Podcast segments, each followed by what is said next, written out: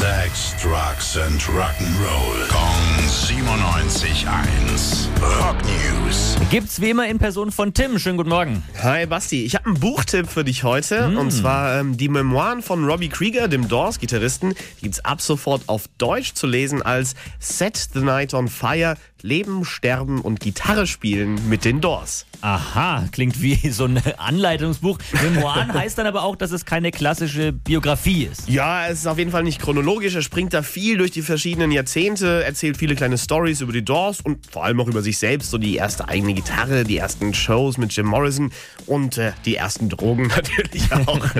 Kann er sich da überhaupt noch dran erinnern? Ne, er sagt, es waren halt die 60er. So ein Details kann ich mich nicht mehr erinnern.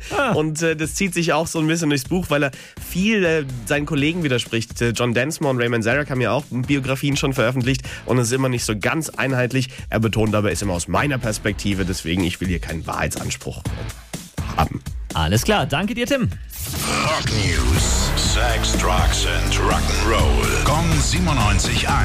Frankens Classic Rocksender.